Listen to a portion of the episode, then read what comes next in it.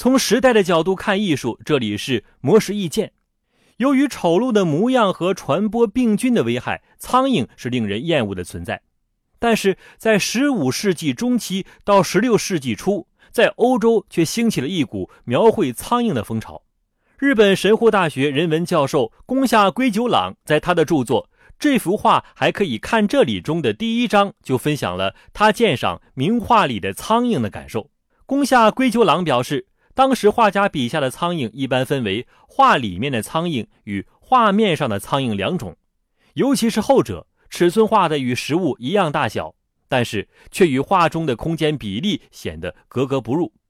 比如，某位来自法兰克福画派的不知名画家，为自己和妻子的画像中画了两只苍蝇，一只停在水果盘附近与画面融为一体，另一只在妻子的头巾上。看起来就像有一只真苍蝇停留在画面上。此外，苍蝇不只出现在日常生活主题的画作中，也包括神话或者圣经故事题材的作品中。就像皮耶罗·迪科西莫的《维纳斯、马尔斯与丘比特》，阿尔布雷特·丢勒的《玫瑰花冠的祭礼》中，都在神明的身上画了苍蝇。尽管苍蝇如此高频出现在画作中，但是在这股风潮兴起的时候，苍蝇被视作邪恶和死亡的象征，并非吉兆。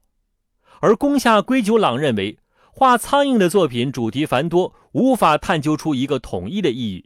它可能是作者出于恶作剧的心态，也可能是为了炫技，展现自己写实逼真的绘画技巧。以上内容由模式意见整理，希望能对您有所启发。模式意见每晚九点准时更新。